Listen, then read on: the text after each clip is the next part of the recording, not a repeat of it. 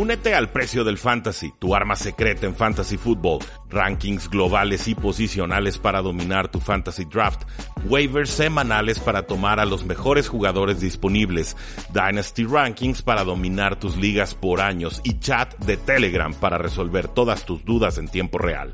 Visita stam.store diagonal precio NFL o da clic al link en este episodio para suscribirte.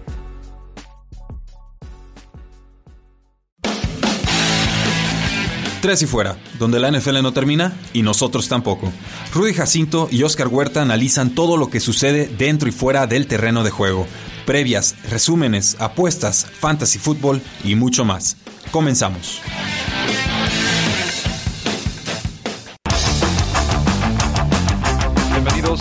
Programa más de Tres y Fuera, donde la NFL no termina y nosotros tampoco. Mi nombre es Rudy Jacinto, me encuentran en Twitter como arroba NFL. Nos acompaña como siempre Oscar Huerta de Tres y Fuera Cardinals. Eh, Oscar, ¿cómo estás? Bien, bien, un, gusto estar aquí. Eh, empezamos la semana bien con un partido muy, muy a la Chargers, muy ad hoc al, al nombre de, del partido, creo yo. Y pues digo, quiero aprovechar este momento para echarme un poco de porras en mi tan exitosa teoría de cuando quieres apostar en un partido donde están involucrados los Chargers, toma los puntos. Toma los puntos, esa fue la recomendación que dimos a lo largo de la semana en el podcast en youtube.com diagonal 3 y fuera. Y, y, resulta, la realidad es que los Chargers encuentran la forma de hacer los partidos apretados a favor o en contra. El, el caso aquí es que pues Chargers tenía todo a favor. Había perdido los Las Vegas Raiders a su mariscal de campo titular Derek Carr. Pero creo que para sorpresa de muchos, Marcus Mariota entra y, y la ofensiva de Raiders sigue funcionando de forma impecable. Eh, siguió funcionando con Darren Waller, siguió funcionando con Joe Jacobs. Eh, Marcus Mariota hizo una exhibición verdaderamente importante que me parece lo posiciona eh, de forma clave, significativa en la próxima agencia libre. Eh, sí, digo, eh, había muchísimos, muchísimos, muchísimos tweets de, de qué pasa si Mariota le hace una Tanegil a Carr. Uh -huh. eh, me costó trabajo hasta poner todos los nombres juntos, pero eh, digo, siempre existe esa posibilidad. Jugó un gran, gran partido, sobre todo ese primer drive que, que lo termina con un pasesazo a Darren Waller de 24 yardas, que, que la verdad este, te hace dudar, te, te empieza a recordar un poquito a, a lo que eh, habías visto de parte de Mariota en Tennessee en, en aquellas temporadas donde da, prometían de repente. Eh, fue un partido bueno, la, la verdad es Buenísimo. que hasta el, hasta el final estuvo muy muy entretenido, cosa que en los jueves no habíamos tenido. No. La verdad es que los jueves este año no, no, no nos habían sorprendido de esta manera. Eh, un partido muy muy a la Chargers, la verdad, a, a final de cuentas que, que pues, lo terminan ganando. Eh, me da gusto por Justin Herbert, pero sí eh, definitivamente no esperaba algo como lo que vi el jueves. Sí, a través de incentivos que tenía Marcus Mariota en su contrato, eh, ganó alrededor de casi un millón de dólares, 800 casi y tantos millón, mil dólares sí. eh, por haber jugado más del 60% de los snaps en un partido. Solamente le faltó ganar el, un juego y con eso yo hubiera cobrado eh, arriba del millón, pero de todas formas importante la, la Creo, actuación si no me equivoco, creo que también para el próximo año su, sus incentivos ya se activan. Sí, eso, eso o sea, asumiendo que, que, siga ajá. con el equipo el próximo año, ¿verdad? Sí. Pero si no, Sí, creo claro. que esta actuación hará que más de algún equipo lo, lo ponga a competir, porque yo lo que vi de Mariota eh, pues es superior quizás a lo que nos muestra Nick Foles, ¿no? Y yo, yo te había dicho, pues Sabía yo, que te ibas a ir no, ahí. por supuesto, es que es, es, es, increíble, ¿no? Y le están pagando muy buen dinero a Marcus Mariota, es una realidad, es uno de los suplentes mejor pagados en toda la liga. Pero tú lo sabes, Oscar, yo lo tengo guardado en todas mis ligas Superflex, en todas las ligas fantasy donde puedes jugar a dos corebacks, eh, Marcus Mariota o lo compro o lo guardo, porque yo sigo creyendo en el talento, quizás eh, he creído demasiado, quizás le he tenido demasiada paciencia, pero me dio gusto verlo en una ofensiva nueva, una ofensiva de costa oeste de John Gruden, y, y funcionó perfecto. La realidad es, es que el, el, esquema de, que tenían los Titans con él de correr y correr y correr y correr, eh, simplemente no le funcionaba a Marcus Mariota y, y me dio gusto verlo con movilidad con precisión, apoyándose como siempre con su ala cerrada. Antes era con Delaney Walker en los Titans, ahora fue con, eh, pues por supuesto, un Darren Waller, nueve recepciones, 150 yardas y un touchdown, un partido impecable de, del tight end, eh, que aprovecho para decirle, se lo dedica a un compañero que falleció esta semana, el, corredor fullback Lorenzo Taliaferro, eh, 28 años, exjugador de los Baltimore Ravens, eh, compañero de Darren Waller eh, en aquel entonces, y pues nos dice, estaba como desganado, no, no quería jugar, pero me dijeron, dedícale el partido y pues ahí lo tienen, 150 yardas y un touchdown, Josh Jacobs tuvo 76 yardas, tuvo un touchdown por tierra, 38 yardas aéreas, o sea, más de 100 yardas y un touchdown para Josh Jacobs, lo cual es fantástico. Nelson Aguilar sus casi 50 yardas. Y creo que también tenemos que comentar, Oscar, el engaño de Keenan Allen a toda la comunidad de la NFL. Eh, tú y yo caímos redonditos completamente. antes, antes de entrar a eso, sí quiero tocar un poquito lo que mencionaste eh, del West Coast Offense y, Marcus Mariota con John Gruden, porque es algo que a mí siempre me, llamó la atención, eh, sobre todo en Tennessee. Obviamente tienes a Derrick Henry y es uno de los mejores corredores, si no es que el mejor corredor de la liga. pero creo que Mariota siempre fue mal utilizado en Tennessee. recordemos que viene de Oregon, que viene de una, de una ofensiva que rompió muchos récords en su momento, que, que Mariota mismo rompió muchos récords por la manera en que estaban jugando y era una manera muy muy colegial que como dices tú se conoce como costa oeste. Eh, obviamente hay variaciones en la NFL y hay coaches que, les gusta ese estilo de juego. pero tiempo fuera, Oscar. ¿Qué es una ofensiva de costa oeste?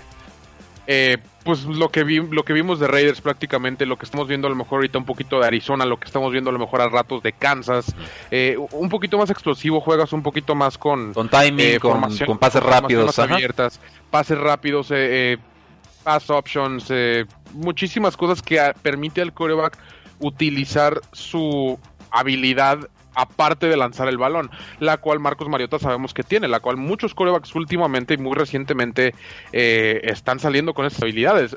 Mariota creo que llegó un poco antes de lo necesario para quizá gozar de esta transformación que está viendo la NFL y el hecho de que con John Gruden nos dio una probadita, creo que si lo logras acomodar con un equipo, con un entrenador más bien, eh, que pueda adaptarle el juego como se lo hicieron en Oregon, como lo vimos eh, con Gruden, eh, podríamos ver un Mariota totalmente diferente como lo vimos con Ryan Tannehill cuando llegó a Titanes. Que, es por supuesto el espejo perfecto de la situación que está viviendo Marcus Mariota, ¿no? Primero fue víctima y ahora creo que es razonable pensar en si va a ser Derek Carr o Marcus Mariota el quarterback del futuro. Eh, muy temprano para caer en eso, no nos podemos volver locos, es un partido, pero es un partido muy bueno y, y sí lo debemos de contemplar eh, en cualquier escenario de, Raiders a futuro. El tema aquí es que los Chargers ganaron y los Chargers ganaron con 22 de 32 pases completados, 314 yardas, dos touchdowns. Ahora sí, si y, sí, y un touchdown terrestre de, por supuesto, de, Justin Herbert que sí hacía 103, 103 y sí, había entrado. Lo de Keenan Allen y lo de Mike Williams lastimados esta semana, semana corta, tiempo limitado de recuperación. Eh, bueno, Kellen Balazs también anotó touchdown. ¿Qué, pasó ahí? el, tema es que Keenan Allen volteó a la cámara y dijo, no me sienten en ligas de fantasy fútbol, ¿no? Así que, y, yo, yo le dije, bueno, si el jugador me está diciendo que está sano, lo voy a poner. Sí, ajá. Una recepción de 17 yardas, una que para menos un yardas. Y, para los que no saben, estas son las semifinales de Fantasy. La semana 15 es la precuela, ¿no? El partido previo a la gran final donde llegas y o ganas la gloria o ganas todo el dinero acumulado de tus compañeros, de tus rivales. Entonces, Keenan Allen le costó mucho dinero a mucha gente, ¿no? Y a mí me engañó y de mi parte, Keenan Allen ya no existe. Yo ya no quiero saber de Keenan Allen, un jugador que yo admiro muchísimo, pero si, si no sabes eh, qué vas a jugar, si no, no hables, ¿no? O sea, no había necesidad.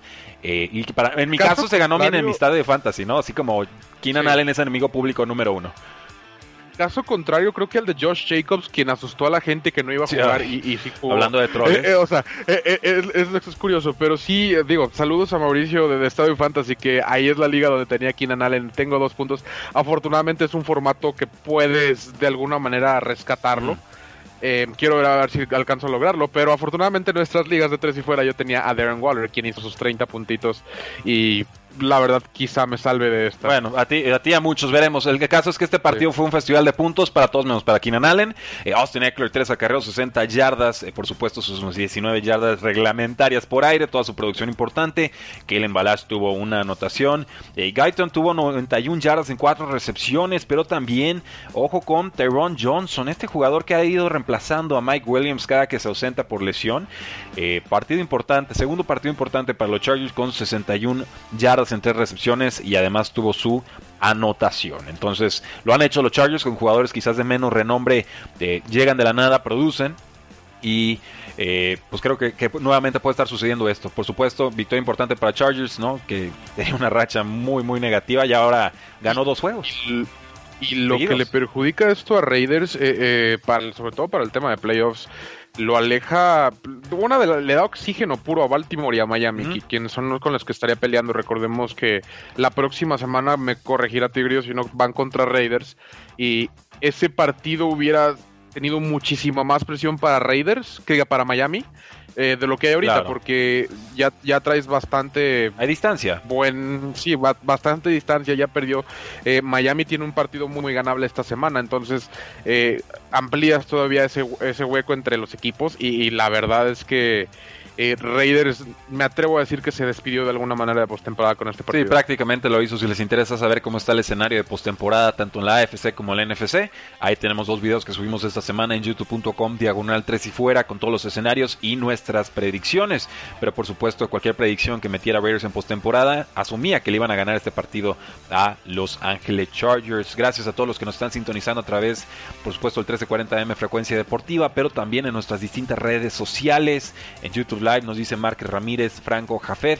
Buenas, Darren Waller no te va a salvar, Oscar. Voy directo a la final. Voy contra Se él. manifestó tu rival No, fantasy. no, no, y, y, eh, afortunado que no metió a Hunter Henry porque estaba jugando con doble ala cerrada, que hizo 17 puntos, y no también ahí lo pude haber cerrado temprano quizá. Bueno, y nos, Al super Nos líder. dice Tigrillo Márquez, Waller me hizo más puntos que Keenan Allen y, y- y man- me mantuvo en la pelea.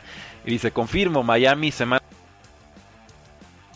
15 contra Patriotas, semana 16 contra Las Vegas y semana 17 contra Buffalo, que no es un calendario sencillo, pero ciertamente Delfines ha, ha dado muestras de que Pero puede pelearles y no me ganarles. sorprende si sale 2-0 y hasta que a 2-1 y hasta 3-0. O sea, no, no me sorprendería del todo. Bueno, pues vamos a una pausa comercial y regresamos a Tres y Fuera.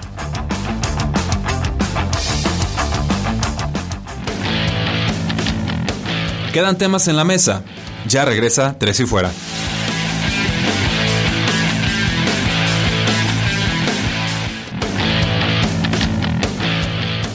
Regresamos. Tres y Fuera.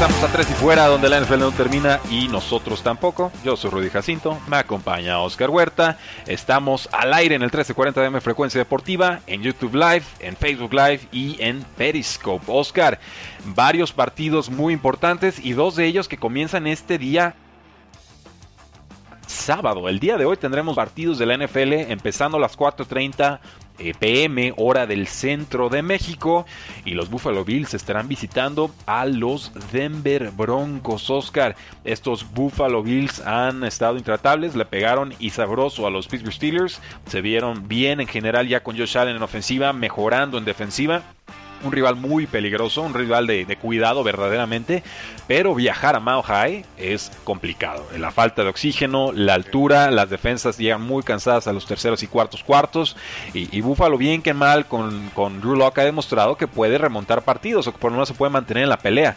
En estos momentos es favorito Buffalo por 5 puntos y medio y la línea combinada está en 48 y medio. ¿A quién tomas y por qué? Eh, voy a tomar a Buffalo. Simplemente Josh Allen está jugando otra vez como e- ese calibre de MVP que vimos al principio de la temporada. Está teniendo eh, muy, muy buenos partidos, tanto por aire como por tierra. Ya, ya aprendió a correr como coreback grande. Eh, No sé si me doy a entender de cierta manera. Saber cuándo y cómo Ya correr. Exactamente, ya no quiere correr en todas como lo vimos a lo mejor un poquito más en la primera en su primera temporada. Eh, el cuerpo de receptores para mí ha crecido mucho y es lo que me está gustando muchísimo este equipo. Cole Beasley, Stephon Diggs y John Brown eh, y los que llegan a entrar cuando se lesiona alguno de ellos han hecho muy muy buen trabajo y creo que es lo que eh, se ha hecho este equipo crecer de cierta manera y le ha dado la confianza a Josh Allen para jugar de la manera en que está jugando, porque está jugando muy, muy bien. Eh, sí, es de visita Samuel High, es, es- siempre es una de las visitas más difíciles, sobre todo en diciembre, cuando eh, hace muchísimo frío. Y sí sé que en Buffalo hace mucho frío, pero eh, créanme cuando les digo que la gente está acostumbrada a su tipo Sí, de hay frío. distintos tipos de frío. Por alguna razón. Por alguna razón eso pasa. Ir a Nueva Inglaterra, Foxborough, es muy diferente que ir a Buffalo, que ir a Denver, que ir a Green Bay. Eh, o sea, muchos dicen que Green Bay no hace ni aire, pero está simplemente congelado. Foxborough hace muchísimo aire. Eh, cambian las cosas, cambian las condiciones y definitivamente eh, Mile High es de las de una de los campos más característicos por la altura, por todo lo que quieras decir. La verdad es que puede complicarse el partido, pero Josh Allen está jugando muy muy bien. Sí, yo, yo voy a tomar a los Buffalo Bills. Ni siquiera veo bajas significativas. Veo cuestionable a, a Melvin Gordon, el corredor de los Broncos de Denver. Eh, va a jugar Drew por supuesto. Philip Lindsay también aparece en el reporte de lesionados con una lesión de, de cadera. Eh, voy a tomar a Buffalo simplemente como que no me voy a animar a tomarlo, pero si tuviera que tomar una línea, creo que me voy con el más cinco y medio, Oscar. Creo que la defensiva de Broncos te puede dar suficiente pelea para pensar que se mantengan pegaditos en casa, domicilio y sobre todo por, por la altura, que, que creo casi siempre los apostadores subestiman lo complicado que es jugar en Mount High. Creo que es la única verdadera ventaja de localía que existe en esta campaña y es precisamente por el factor geográfico y la altura, no, no, por aficionados o, o por alguna otra cuestión. ¿Tomamos las altas o así lo dejamos? Eh, sí, fíjate que no me desagradan las altas porque lo que hemos visto recientemente de Denver ya no es de, de 10, 13 puntos por partido. Ha logrado cambiar un poquito más, creo que va a tener prácticamente todas sus armas, obviamente con la excepción de Corland Sutton. Y Noah Fant eh, sigue, sigue, enfermo, esa es una eh, baja importante. según lo que vi con Noah Fant, está activo, va, a jugar porque lo tengo por ahí en ligas. Curiosamente, ahora sí estoy bien al Hay que estarlo, hay que estarlo. Eh, entonces, no me desagrada lo Bueno, entonces vamos a tomar los Buffalo Bills. Eh, yo los tomaría, si tengo que tomar los spread, yo tomaría el más 5 y medio de los Broncos. No es recomendación oficial de apuesta, pero sí nos está gustando el 48 y medio de las altas. Eh, tenemos a las Panteras de Carolina que visitan a los Green Bay Packers. Favorito Packers por 8 puntos. El over-under subió de 51 a 53. Los puntos combinados. Eh, Oscar, a mí dame a los Packers y dámelos con el menos 8, ¿eh? O sea, yo, ¿cuál, ¿Cuál es el punto fuerte de Carolina con el cual le podría pegar a los empacadores de Green Bay? Yo no lo encuentro. En, defensa, eh, ok, puntualmente tiene este, entregas de balón, pero Aaron Rodgers no está entregando el balón este año. Ataque terrestre está mejor eh, Packers con Aaron Jones que, que Panteras con Mike Davis, que ha jugado bien. Ataque aéreo, pues me voy con Aaron Rodgers toda la vida sobre Teddy Bridgewater. Entonces, eh, no sé, no, encuentro un factor más allá de lo competitivo que ha sido Carolina, de lo bien que sabe competir, como para pensar que, que le podrían dar la sorpresa a los, a los Packers.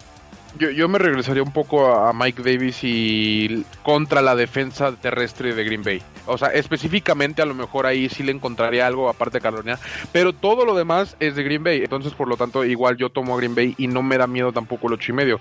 Creo que los puntos débiles de Carolina también congenian de cierta manera con los puntos fuertes de Green Bay, que ha sido últimamente el ataque aéreo con, con Tonyan, con Devante Adams, con hasta Marqués Valdez Cantring. Saludos a Ander Beorlegui, que, que le tiene un coraje tremendo, pero eh, sí, en pocas palabras es Green Bay. Tiene a lo mejor por ahí un poco una pequeña pizca de, esperanza con Mike Davis si es que eh, agarra ritmos y empieza a, romper la línea de alguna manera, pero lo veo muy, muy difícil que mantengan el ritmo. Sí, eh, vamos, o sea, las panteras no van a tener a Christian McCaffrey. Si hubiera regresado, dices, bueno, que puedo pensar que la línea se reduzca quizás a 7 puntos, no 6 y medio. Si no, eso es mucho mover una línea a punto y medio por un corredor en la realidad. Pero de todas formas, mírenme a los, a los empacadores. Yo creo que pueden hacer lo que quieran por aire, pueden hacer lo que quieran por tierra.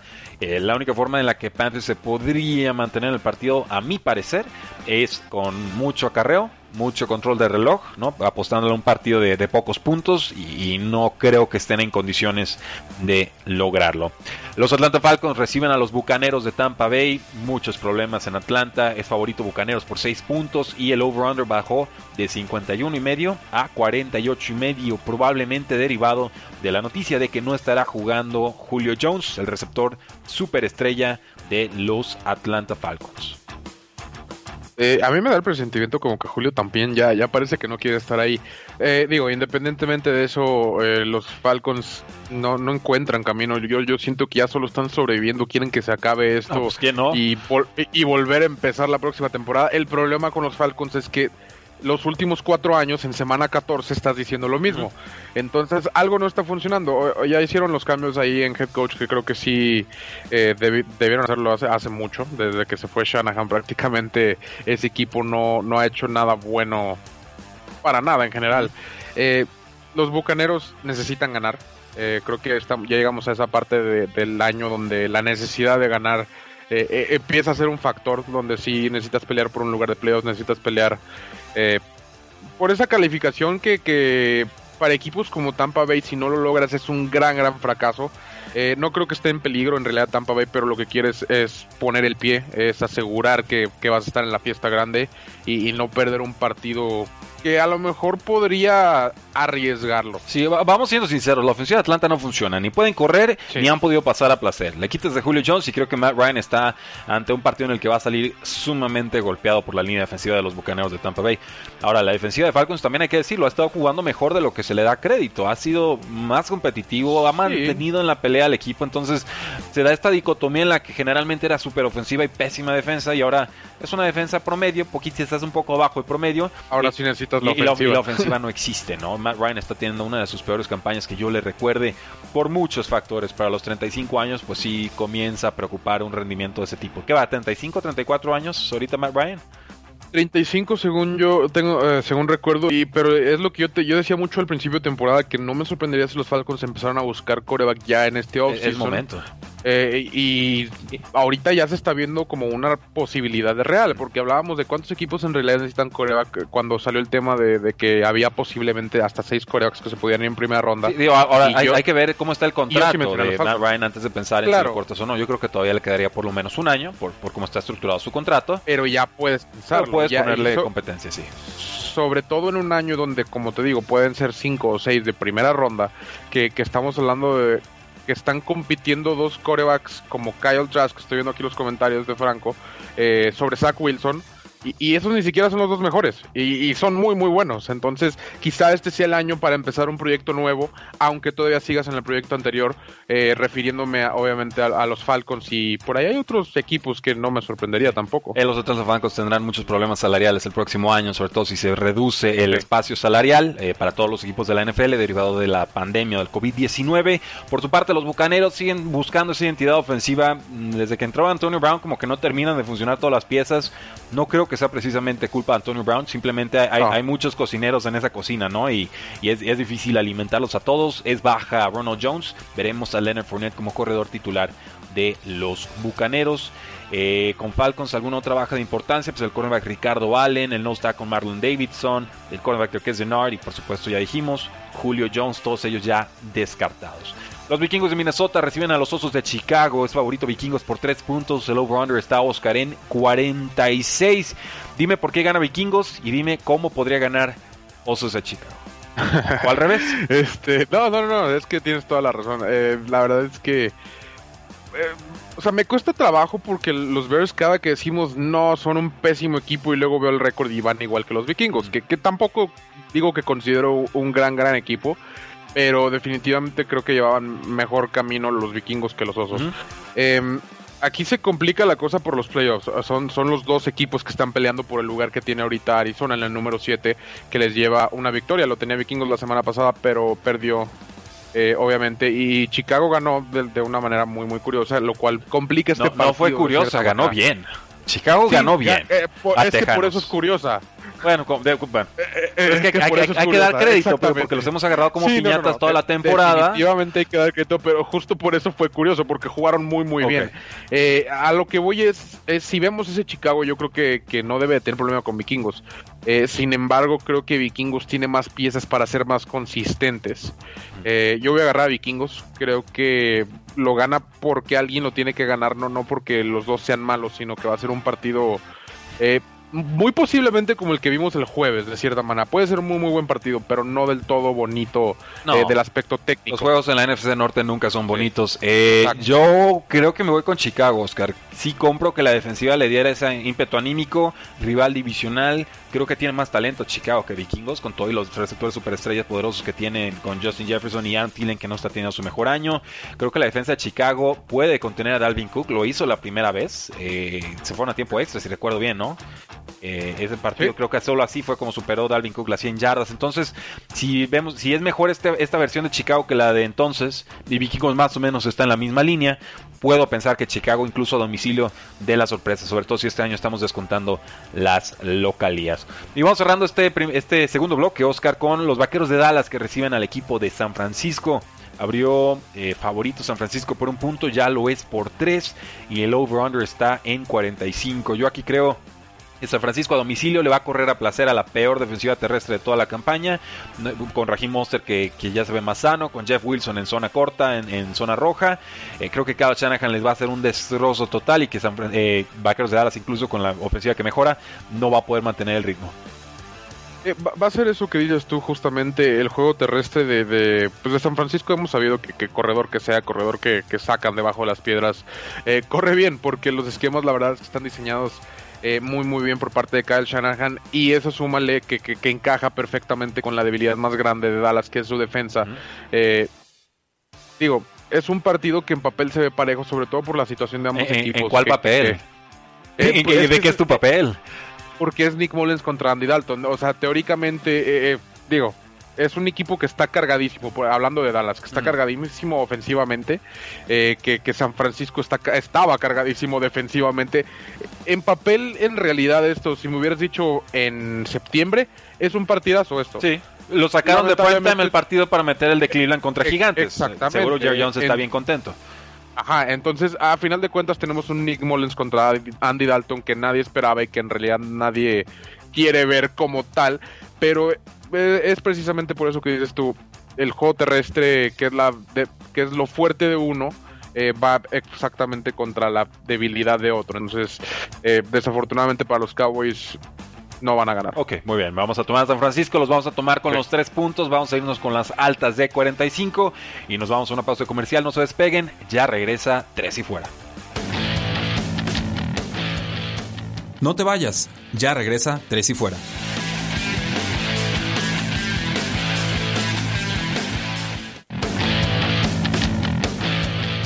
Es hora de más, tres y fuera.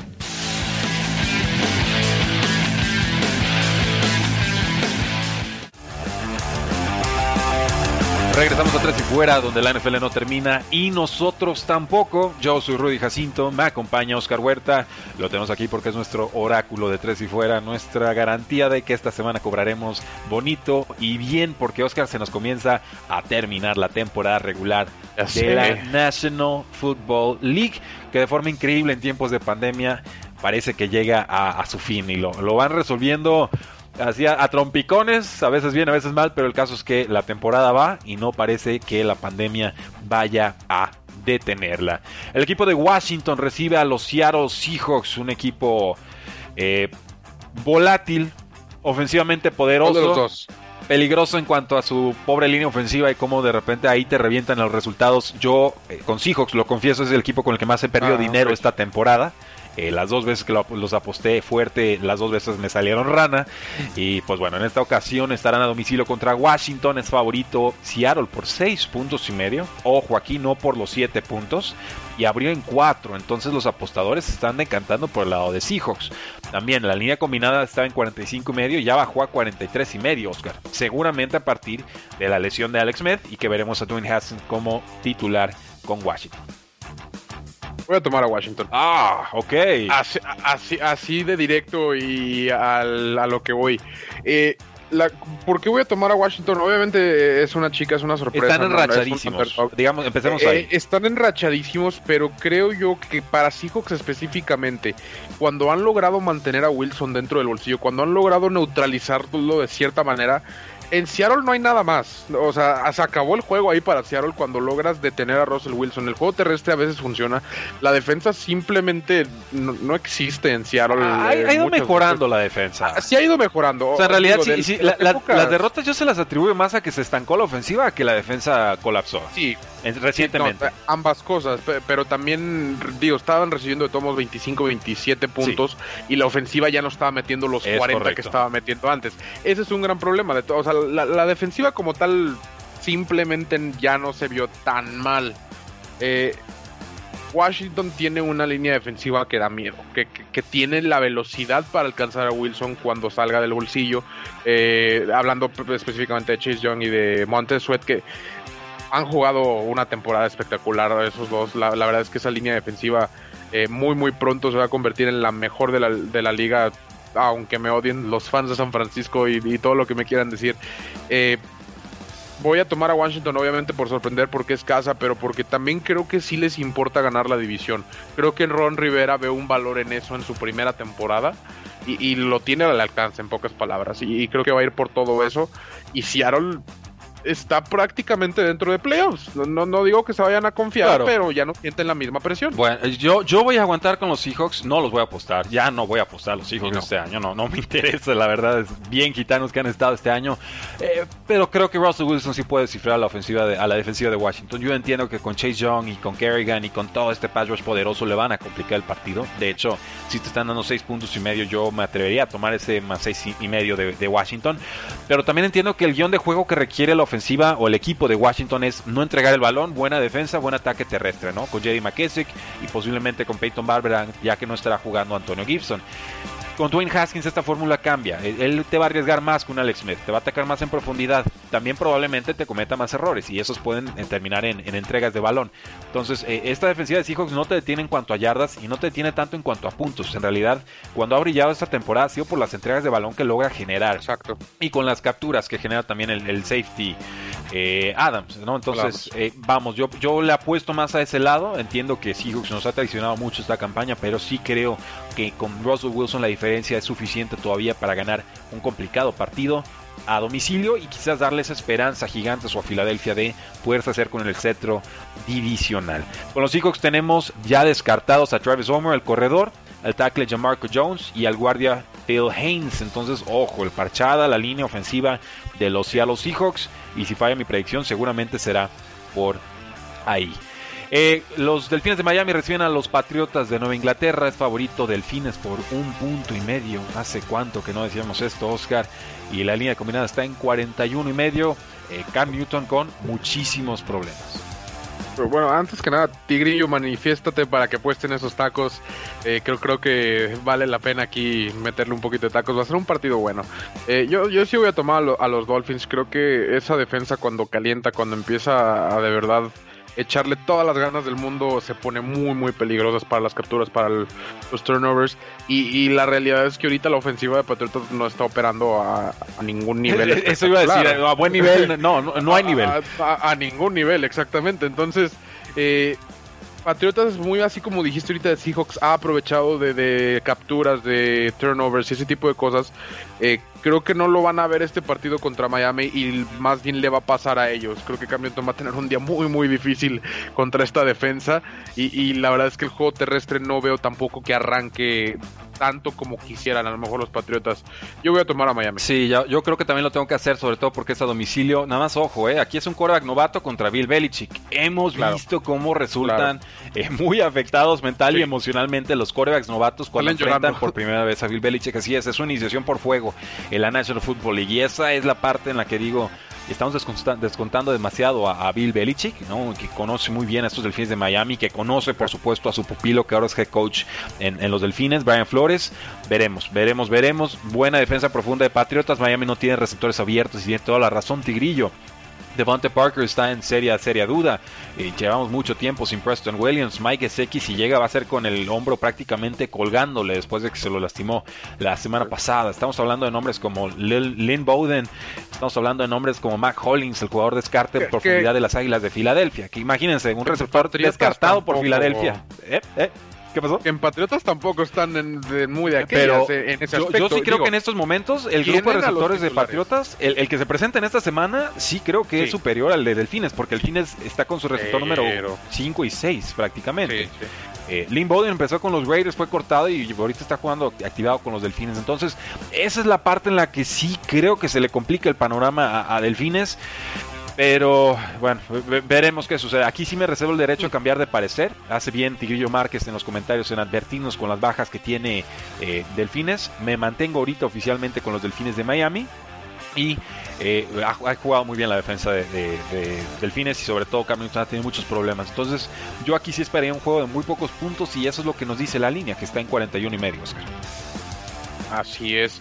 Eh, Digo, en la línea se, se pone un poquito peligrosa porque eh, es atractiva. De alguna manera, ves, 40, ves 41 y sí, sí. Te animas. Te motiva, te motiva a meter ese over, pero cuando de repente estás en el cuarto cuarto y van 7-3 y estás sentado así como que, ¿qué hice? Sí, claro, lloras, lloras, lloras. Yo, yo, yo, sí me alejaría de este partido en las apuestas. Eh, el hecho de que sea, a mí no me gusta meterme tanto en los divisionales, sobre todo cuando puede que estén tan cerrados. Lo evitamos. Eh, eh, lo evitamos. Eh, en este caso yo tomaría los puntos de ser totalmente necesario, pero el hecho de que sean solo dos me asusta todavía más. No es como en el de Chargers, que eran tres y, pues es Chargers. Claro. Entonces, a lo que voy es que no, me da tanta confianza como para apostar. Baltimore Ravens recibe a los Jacksonville Jaguars. Es favorito Baltimore por 13 puntos y la línea combinada está en 48. Ya sentaron a Mike Lennon. Regresa Gardner Minshew bajo centro. Oscar, ¿qué puede hacer Jacksonville para ganar este juego?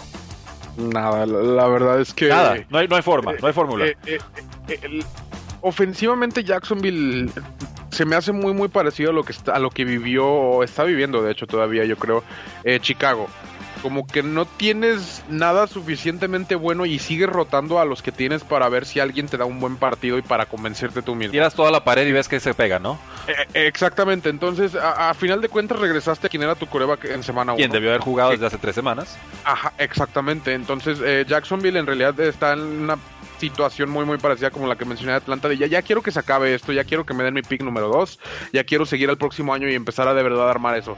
Eh, Jacksonville ahora más que va contra un equipo contra Baltimore que, está peleando por tanto los playoffs ahorita que está todavía poquito afuera y, le urge esta victoria eh, Baltimore no va a tomar ningún riesgo. Siendo totalmente sincero le va a meter 30 40 a lo mejor y, no me sorprende. Claro, no, no, no debería sorprender. Baltimore creo que gana, creo que gana bien. Eh, ya entendieron, si no funciona el ataque aéreo, pues vamos a correr y correr y correr, ¿no? si eso fue lo que funcionó el año pasado, pues lo vamos a hacer con J.K. Dobbins y con Gus Edwards y con Lamar Jackson. Y ya puntualmente encontraremos a Mark Andrews o puntualmente encontraremos a Marquise Brown. Entonces, eh, no veo fórmula para que Jackson le pueda hacer daño. Eh, no me interesa mucho tampoco apostar esos dos touchdowns porque tampoco es que Baltimore esté en un, en un nivel intratable. Tiene el potencial, lo ha mostrado el año pasado. Esta campaña no si tuviera que apostar, me iría por, los, por el menos 13, pero no es como no es una línea que, que me llame mucho o poderosamente la atención. Aquí hay una apuesta que a mí me gusta mucho, que, que en este partido específicamente le sugiero la busquen, se llama teaser. Ok. Eh, compras 7 puntos prácticamente, lo dejas en menos 6, eh, lo cual ya está súper atractivo este partido en menos 6. Eh, la única cosa es que lo tienes que combinar con otro equipo, pero también le compras esos 7 puntos a otro equipo. Entonces, por ejemplo, un, ejemplo rápido que estoy viendo desde reojo, Colts que da 7 y medio, le compras también los 7 puntos a Colts. Eh, o sea, vas menos medio, por así decirlo, con Colts y vas menos 6 con Baltimore que se me hacen partidos súper ganables y te paga prácticamente parejo. Entonces, eh, hay veces que hay dinero fácil, aunque no te pague tanto. Eh, este y, se, vale tomarlo, y sobre todo si tienes mucha confianza en el equipo de Baltimore, entonces ahí recomendamos el teaser de menos 7 con Colts y con eh, los Baltimore Ravens, con esos dos lados. Vamos entonces con el partido de los Titanes que reciben a los Detroit Lions. Parece que está en seria duda Matthew Stafford parece que está en su seria duda. Kenny Gola de Oscar, tenemos un minuto y no creo que haya mucho que comentar en este juego. Ni siquiera estoy viendo reportadas líneas oficiales. La última que vimos, menos 11 y medio a favor de los Titanes de Tennessee y un over-under de 51 y medio. Yo, yo, lo tengo ahorita ya en 10, no sé por qué yo la tenía en 11 hace, rato, pero lo, único que voy a decir es que Derrick Henry puede ganar muchas semifinales de fantasy fútbol esta semana. Debería, y Chase Young, eh, Chase Young, no, ese no es quarterback. Chase Daniel, en la versión chafa de, Chase, eh, eh, va a ser el. sí, es que yo no sé cómo sigue cobrando Chase Daniel en la NFL. O sea, rebota equipos, nunca juega y le siguen pagando 8 millones por temporada. Bien por él, fantástico agente, claro. pero lo vemos en el campo y no es alguien que me interese mucho tener de suplente. Hubo un pase por ahí. Hubo uno que yo sí dije, wow, y luego ya no pasó nada. Todos, todos, todos, bueno. Digo, es un suplente, por algo le pagan, lo respeto, pero verdaderamente no, no me parece que los Titanes con postemporada en juego eh, estén como para perder partidos contra Chase Daniel, eh, como siendo quarterback titular de los Detroit Lions. Regresa de Andre Swift, eso es importante. Marvin Jones también ha jugado bien, pero creo que Titanes va a ser demasiada pieza para estos Detroit Lions y que seguramente cubrirán esa línea si es que termina cerrando en 11 o en 10. Vamos a una pausa comercial y regresamos a Tres y Fuera.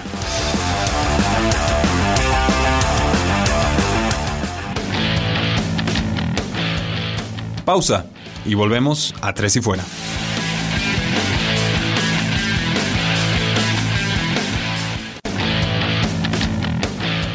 Inicia el último cuarto. Tres y fuera.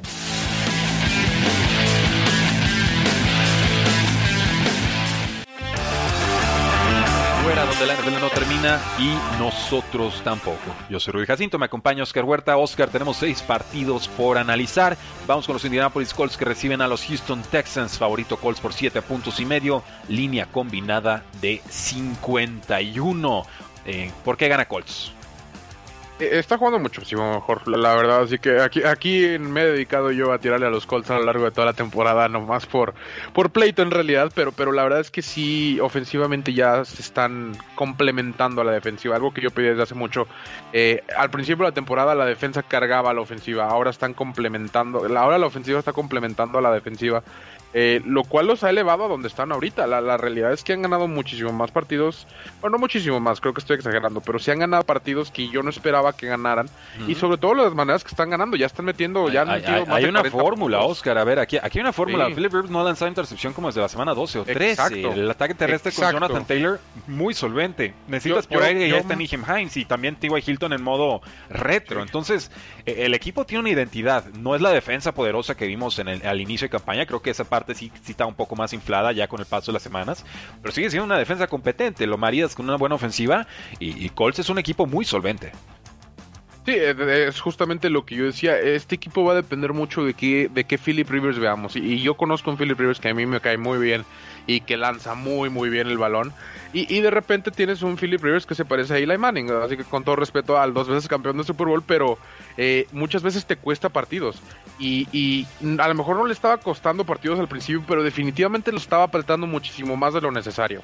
Eh, ya no es el caso. Ya, ya Philip Rivers agarró bastante química con T.Y. Hilton, con quien dices, eh, con Heinz y Jonathan Taylor. Parece que ya está explotando como lo que esperaba que fueran en los Colts. Pero simplemente crecieron, creo yo. O sea, encontraron la manera de no cometer errores y la defensa simplemente siguió jugando igual. Bueno, pues vamos a tomar entonces a los Indianapolis Colts que son favoritos por 7 puntos y medio. La línea combinada está en 51. Eh, no me interesa la línea, eh. Yo mejor tranquilito. Está peligrosa. Sí, está, peligrosa. Pasamos rápido, Oscar, no se nos acaba el tiempo. Los Arizona Cardinals reciben a las Águilas de Filadelfia. Favorito Arizona por 6 puntos y medio. Línea combinada está escalando. Ahorita está en 49 y medio. Yo veo 6 puntos y medio y pienso el mundo cree que Filadelfia ya resolvió sus problemas y creo que el mundo se va a llevar una muy desagradable sorpresa. Porque Jalen Hurts corrió muy bien, pero como pasador no hizo más que Carson Wentz y Arizona ya tiene una, un partido, una cinta de juego con cual diagnosticarlo y tratar de detenerlo. Eh, sí, justamente eso que dices tú, Filadelfia cree que resolvió los problemas de cierta manera, pero la, la realidad es que eh, no, hay mucho que arreglar. Partido fue, un buen partido de Jalen Hurts. Creo que eh, Nuevo Orleans no supo cómo detenerlo. Creo que Arizona tiene varios jugadores que se podrían encargar de, cuidarlo, de, neutralizarlo de cierta manera. Arizona últimamente eh, ha sido un front seven muy rápido lo cual a mí me gusta. Creo que el hecho de que Jason Reddick esté jugando como está jugando, que Isaiah Simmons ya esté jugando prácticamente eh, todos los snaps, le da esa explosividad a la defensiva que, quizá a lo mejor Santos no, no tenía en ese momento y que a lo mejor les hizo daño considerando que era el primer partido de Jalen Hurts, que, que no sabíamos en realidad cuánto iba a correr, cuánto iba a lanzar y ya tienes una idea. Creo que Arizona gana este partido. Arizona también, regresando a lo de necesidad, eh, con esta victoria prácticamente se mete a playoffs. Creo que sería ganar un partido más para ya asegurarlo. Sí, o sea, que gana Arizona, eh, que pierda Vikingos y con eso ya marcas partido y medio de distancia. Ajá, de, cierta manera, exactamente. Ok. Entonces, vamos con Arizona. Creo que va por ahí. Ok, ¿tomamos la línea o no la tocamos? Porque yo veo más eh, sano a Kyler no, Murray. No, me desagrada, no, no, me desagrada la línea, sobre todo porque está en 6 y no, no en 7. Eh, no, no me sorprende como lo vimos muy con la semana pasada contra Gigantes que, que uno o dos turnovers te solucionan el partido, te vas arriba por dos, tres posesiones y empiezas a correr el balón. Que sabemos que correr el balón le hace más daño ahorita a Filadelfia que Gigantes. Ok, Oscar, se nos está acabando el tiempo, pero venga. Los Ángeles Rams reciben a los Jets de Nueva York 17. Ah, sí, los, los Rams reciben a los Jets de Nueva York 17 puntos y medio de diferencia. El spread más grande de la semana, una semana con grandes favoritos. El over-under está en 44. Yo me voy con las altas, pero porque espero como 45 puntos de los Rams. Es justo, justo eso es lo que te iba a decir. Este, no, no hay pierde aquí, vayan a los Rams. Mm, me tendría cuidado con la línea a lo mejor. Eh, pero sí, eh, altas, espero muchos puntos de los Rams. Y, pues bueno, que Jet se vaya también 0 y 16, parece que está decantado. Eh, nos llegan noticias, Dante Moncrief, receptor y regresador de patadas de los Patriotas y el titular corredor de los Patriotas, Damien Harris, descartados para el partido contra los Delfines de Miami. Así que más problemas para los bostonianos. Los Santos de Nueva Orleans recuperan a Drew Brees y parece que será titular contra los Kansas City Chiefs. Santos es local, pero no es favorito. Chiefs tiene la línea a favor por 3 puntos. La línea combinada está el over-under en 52. A mí no me importa, mídenme a los Chiefs. Yo creo que con Tyson Hill o con Drew Brees o con James Winston o con, o con Marcus Mariota o con Montano o con quien sea, eh, este equipo de, de, Kansas City sabe ganar los partidos, aunque no lo haga de la forma tan abultada que lo ha hecho en el pasado.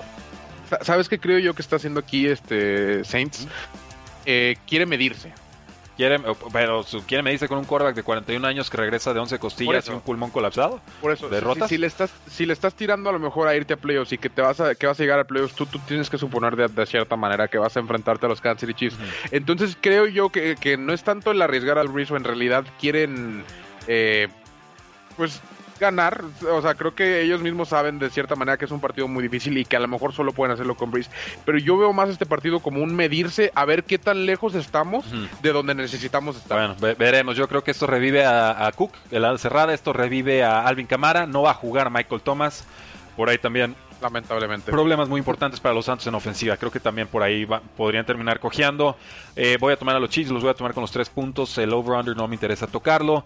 Los Gigantes de Nueva York reciben a los Browns, que son favoritos por seis puntos y medio. Y ya nos confirman que Cole McCoy será el coreback titular de los Gigantes porque Daniel Jones regresó antes de tiempo y tiene lesiones de isquiotibial y de tobillo. Eh, mi pregunta sería, Oscar, ¿tomamos a Cleveland y los tomamos con los seis puntos y medio a domicilio? Eh, sí, a mí me gusta. Sí, no me, no me desagrada. La verdad sí me gusta Cleveland. La, manera en que están corriendo el balón últimamente con Kareem Hunt y Nick Chubb es espectacular.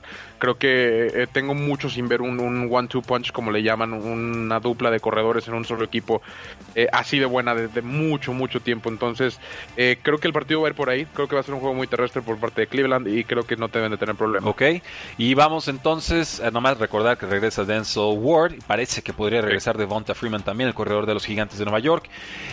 Cincinnati Bengals recibe a los Pittsburgh Steelers que vienen de dos semanas de derrota consecutivas.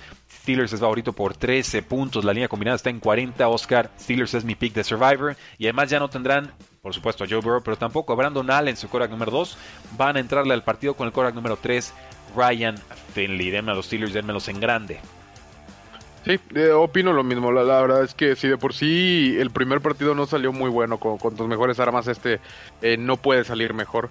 Pittsburgh también creo que entró en un estado muy, muy inmediato de desesperación, de, querer a lo mejor demostrarle al mundo que no era falso el 11-0 que, habíamos visto quizá creo no, yo que no son un equipo de invicto como lo eran, pero creo yo que no deben de tener ningún problema con este tipo de partidos. Ok, pues bueno, ahí lo tienen, damas y caballeros. Ahí están todos nuestros picks y recomendaciones de apuesta para la semana 15 de la NFL. Cualquier duda, pregunta o sugerencia, ya saben, nos pueden encontrar en nuestras redes sociales, en Facebook, en Twitter, en Instagram y en youtube.com diagonal y fuera. Espero que disfruten la jornada que empieza el día de hoy, sábado a las 4.30 hora del centro, y que lo disfruten con familiares y amigos, que se sigan cuidando, porque queremos llegar al final de temporada sanos y salvos. Así que un fuerte abrazo, disfruten la jornada, la NFL no termina y nosotros tampoco.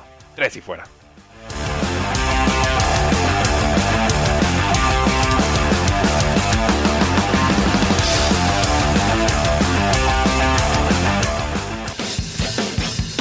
No olvides seguirnos en tresyfuera.com y en todas nuestras redes sociales, Facebook, Twitter, Instagram, YouTube, Apple Podcasts y Spotify, porque la NFL no termina y nosotros tampoco. Tres y fuera.